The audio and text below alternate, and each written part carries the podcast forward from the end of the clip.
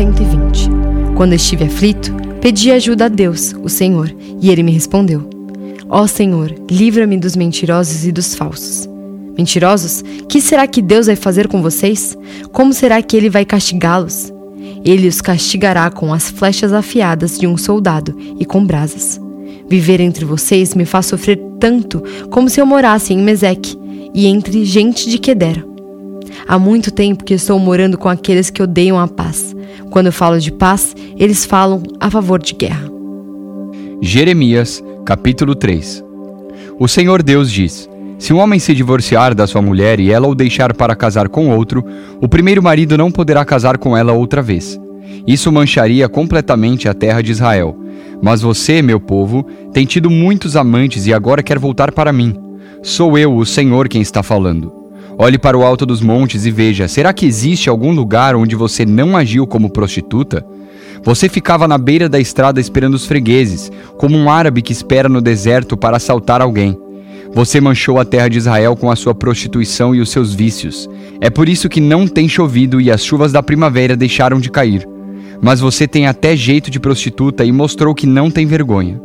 E agora você me diz: Tu és o meu pai, tu me tens amado desde que eu era criança. Tu não ficarás com raiva de mim para sempre.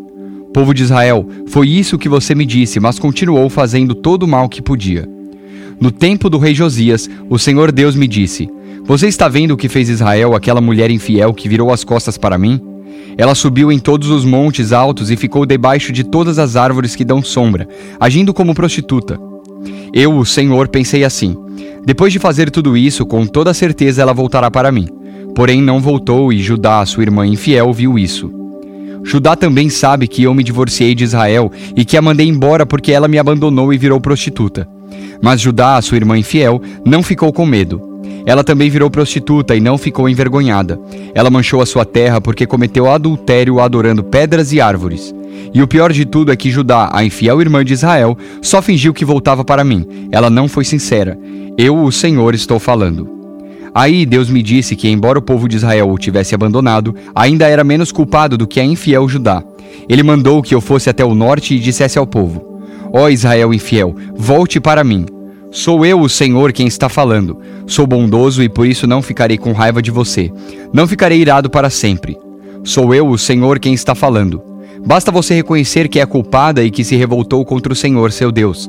Confesse que debaixo de todas as árvores que dão sombra você deu seu amor a deuses estrangeiros e não me obedeceu. Eu, o Senhor, estou falando. O Senhor Deus diz: Volte, povo infiel, pois vocês são meus. Eu vou pegar vocês, um de cada cidade e dois de cada grupo de famílias, e vou levá-los de volta ao Monte Sião. Eu darei a vocês líderes que me obedeçam, e eles governarão com sabedoria e inteligência. Então, quando vocês se tornarem um povo numeroso naquela terra, ninguém mais falará a respeito da arca da aliança. Vocês não pensarão mais na arca, nem lembrarão dela. Não precisarão dela, nem farão outra. E aí, quando chegar o tempo certo, Jerusalém será chamada de trono do Senhor Deus, e todas as nações se reunirão ali em meu nome. Não farão mais aquilo que os seus corações teimosos e maus mandarem. O povo de Israel se unirá com o de Judá, e eles voltarão juntos da terra do norte para a terra que dei aos seus antepassados. O Senhor Deus diz: Povo de Israel, eu queria aceitá-lo como meu filho e lhe dar uma terra agradável, a terra mais linda do mundo. Pensei que você ia me chamar de pai e que nunca mais me abandonaria. Mas como a mulher que trai o marido, assim você me traiu. Sou eu, o Senhor, quem está falando. No alto dos montes se ouve um barulho. São os israelitas chorando e pedindo perdão, porque têm vivido uma vida de pecado e têm esquecido o Senhor, seu Deus. Voltem, todos vocês que abandonaram o Senhor, pois ele vai curar a sua infidelidade. Vocês dizem: Sim, estamos voltando para o Senhor, pois Ele é o Senhor nosso Deus. Não recebemos nenhuma ajuda dos deuses pagãos que temos adorado com gritos no alto das montanhas. Só o nosso Deus, o Senhor, pode ajudar o povo de Israel. Por termos adorado Baal, o Deus da vergonha, perdemos tudo que os nossos pais conseguiram desde que éramos crianças, isto é, as ovelhas, o gado, os filhos e as filhas. Vamos nos humilhar, vamos ficar cheios de vergonha. Desde o tempo em que o Senhor nos tirou do Egito, nós e os nossos antepassados temos pecado contra ele e não lhe temos obedecido. Jeremias, capítulo 4. O Senhor Deus diz: Povo de Israel, se você vai voltar, volte para mim. Eu odeio os ídolos, acabe com eles e seja fiel a mim. Então, sim, você estará sendo verdadeiro, correto e honesto quando jurar pelo meu nome. Todas as nações pedirão que eu as abençoe e elas me louvarão. Deus diz aos homens da tribo de Judá e da cidade de Jerusalém: Passem o arado na terra que não foi preparada para plantar, e não semeiem as sementes no meio de espinhos. Povo de Judá e moradores de Jerusalém, sejam fiéis à aliança que fizeram comigo, o Senhor, e se dediquem a mim de todo o coração, senão a minha ira queimará como fogo. E por causa das maldades que vocês têm feito, o meu furor será como fogo, e ninguém poderá apagá-lo. Toquem a corneta em toda a terra, gritem bem alto e bem claro. Digam ao povo de Judá e de Jerusalém que corra para as cidades protegidas por muralhas. Mostrem o caminho que vai a Sião, corram para os abrigos, não demorem. Do norte, Deus vai trazer desgraça e grande destruição. Como um leão que sai do seu esconderijo, um destruidor de nações vem vindo para acabar com o povo de Judá. As cidades de Judá serão destruídas, e ninguém morará nelas. Portanto, vistam roupa feita de pano grosseiro como sinal de tristeza. Lamentem e chorem, pois o fogo da ira de Deus não se desviou de Judá. O Senhor Deus disse: Naquele dia os reis e as autoridades perderão a coragem, os sacerdotes ficarão abalados e os profetas ficarão admirados. Então eu disse: Ó Senhor meu Deus, tu enganaste completamente o povo de Jerusalém. Disseste que ia haver paz, mas o que há é uma espada encostada na garganta deles. Está chegando o tempo de dizer ao povo de Jerusalém que do deserto um vento muito quente vai soprar sobre o povo de Deus. Não será o vento fraco que separa a palha do trigo. O vento que vem mandado por Deus será muito forte. Agora é Deus mesmo que está dando a sentença contra o seu povo. Olhem, os inimigos vêm vindo como nuvens, os seus carros de guerra são como uma forte ventania, e os seus cavalos são mais rápidos do que as águias. Estamos perdidos, estamos acabados. Jerusalém, limpe a maldade do seu coração para que você seja salva. Até quando você vai continuar com os seus maus pensamentos? Mensageiros da cidade de Dan e das montanhas de Efraim anunciam as más notícias da invasão. Eles mandam avisar as nações e dizer a Jerusalém que os inimigos vêm vindo de um país distante e que eles vão dar o seu grito de guerra contra as cidades de Judá. Eles vão cercar Jerusalém como homens que guardam uma plantação, pois a nossa nação se revoltou contra Deus, o Senhor. Judá, você trouxe esse mal para você mesmo por causa do seu modo de viver, por causa das coisas que tem feito. O seu pecado trouxe esse sofrimento e feriu o seu próprio coração. Eu, o Senhor, estou falando. Que dor! Não posso suportar tanta dor. Ah, meu coração! O meu coração está batendo forte. Não posso ficar calado, pois ouvi a corneta e os gritos de guerra. Uma desgraça vem atrás da outra. O país inteiro está arrasado. De repente, as nossas barracas são destruídas e as suas cortinas são rasgadas em pedaços. Até quando terei de ver as bandeiras inimigas e ouvir o som da corneta na batalha? Deus diz: O meu povo não tem juízo e não me conhece. Eles são como crianças tolas que não compreendem as coisas. Para fazer o mal são espertos, mas não sabem fazer o bem. Então olhei: a terra era um vazio, sem nenhum ser vivente, e no céu não havia luz. Olhei para as montanhas e elas estavam tremendo e os montes balançavam para lá e para cá. Vi que não havia ninguém e que até os passarinhos tinham fugido. Vi ainda que a terra boa tinha virado um deserto e que as cidades tinham sido arrasadas por Deus, por causa do seu grande furor. Deus disse que a terra toda vai virar um deserto, mas ele não a destruirá completamente. A terra chorará e o céu ficará escuro, pois Deus falou e não mudará de ideia. Ele já decidiu e não voltará atrás. Quando ouvirem o barulho dos cavaleiros e dos atiradores de flechas, todos sairão correndo. Alguns fugirão para a floresta e outros subirão pelas rochas. Todas as cidades ficarão vazias e ninguém morará nelas. Jerusalém, você está condenada. Por que se veste de vermelho? Por que usa joias e pinta os olhos? Não adianta nada você querer ficar bonita. Os seus amantes a rejeitaram e o que eles querem é matá-la. Ouvi um grito igual ao de uma mulher com dores de parto, um grito como de uma mulher dando à luz o seu primeiro filho.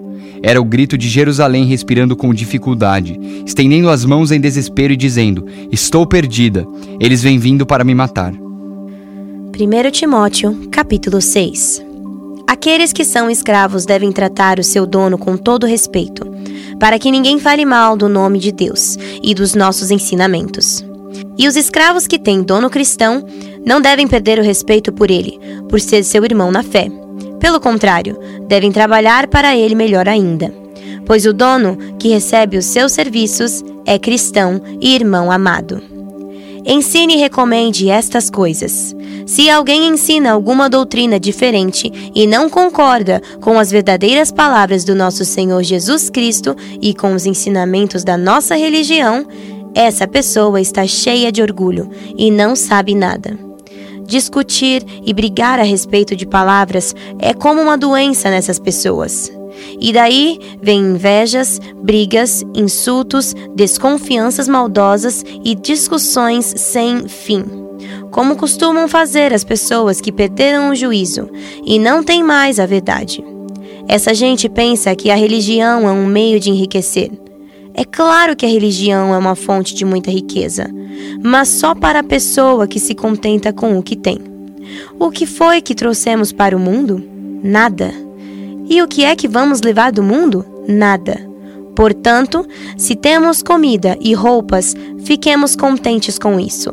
Porém, os que querem ficar ricos caem em pecado, ao serem tentados, e ficam presos na armadilha de muitos desejos tolos, que fazem mal e levam as pessoas a se afundarem na desgraça e na destruição. Pois o amor ao dinheiro é uma fonte de todos os tipos de males e algumas pessoas, por quererem tanto ter dinheiro, se desviaram da fé e encheram a sua vida de sofrimentos. Mas você, homem de Deus, fuja de tudo isso. Viva uma vida correta, de dedicação a Deus, de fé, de amor, de perseverança e de respeito pelos outros. Corra a boa corrida da fé e ganhe a vida eterna pois foi para essa vida que Deus o chamou, quando você deu o seu belo testemunho de fé na presença de muitas testemunhas. Agora, diante de Deus, que dá vida a todas as criaturas, e diante de Cristo Jesus, que deu seu belo testemunho de fé em frente de Pôncio Pilatos, eu ordeno a você o seguinte: cumpra a sua missão com fidelidade, para que ninguém possa culpá-lo de nada, e continue assim até o dia em que o nosso Senhor Jesus Cristo aparecer. Quando chegar o tempo certo, Deus fará com que isso aconteça. O mesmo Deus que é o bendito e único Rei, o Rei dos Reis e o Senhor dos Senhores, o único que é imortal.